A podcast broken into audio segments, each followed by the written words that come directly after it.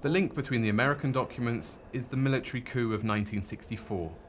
There was support from the American government to states and state governments that overthrew João Goulart in 1964.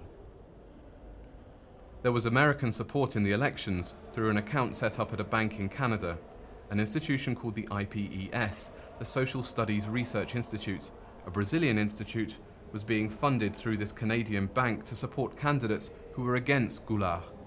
Candidates who were against the type of government that João Goulart was putting in place. During the Goulart government, an inquiry had been set up to investigate this suspicious election support. The inquiry came to the conclusion that there was money coming into the country from abroad, money that was being pumped into the elections. For example, one of the documents Voluspa was interested in was a report from that inquiry which I found at the Chamber of Deputies. The wide array of documents that she requested always involved some type of interference in the country's political life, whether it be by military forces or imperialist forces, that kind of thing.